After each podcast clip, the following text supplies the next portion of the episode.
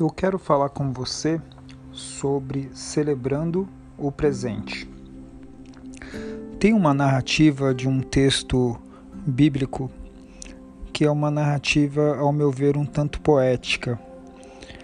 Uma fala do patriarca Jacó em Gênesis capítulo 33, verso 14, que diz assim: Por isso, meu Senhor, pode ir na frente eu sigo atrás, devagar, no passo dos rebanhos e das crianças.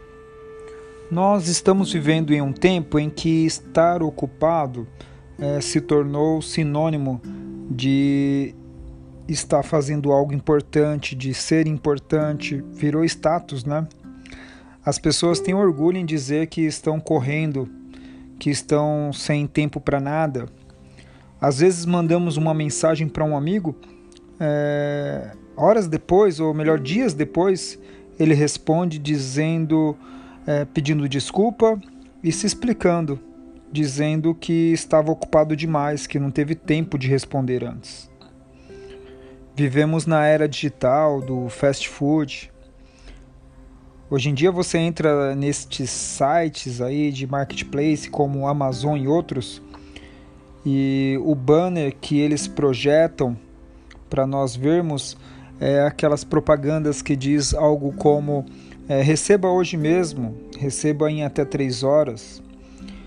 E às vezes esses valores que são tão importantes no mundo corporativo, né, que diz respeito a esses prazos curtos, essas entregas imediatas, a vida acontecendo agora, eles são transferidos para nossa rotina a nossa rotina um tanto sagrada, naquelas coisas tão comuns, e a gente se vê de repente fazendo coisas que nos dão tanto prazer de forma apressada também, de forma acelerada, né?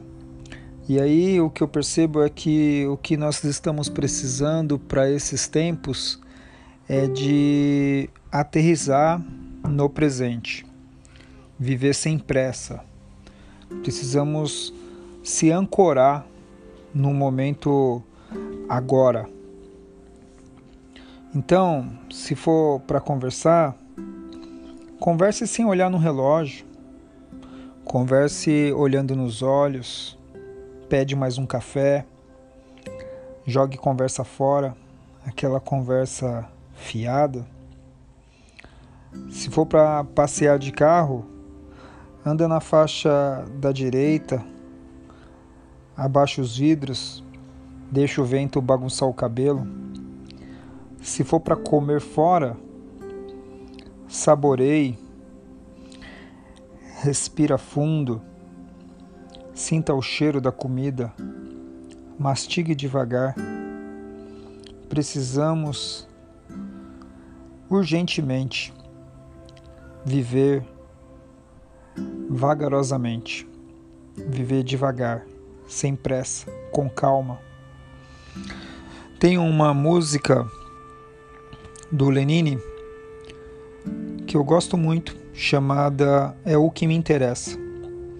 E eu queria fazer de um de seus versos uma oração final para essa reflexão. Quando ele diz assim: Me traz o seu sossego atrasa o meu relógio, acalma a minha pressa.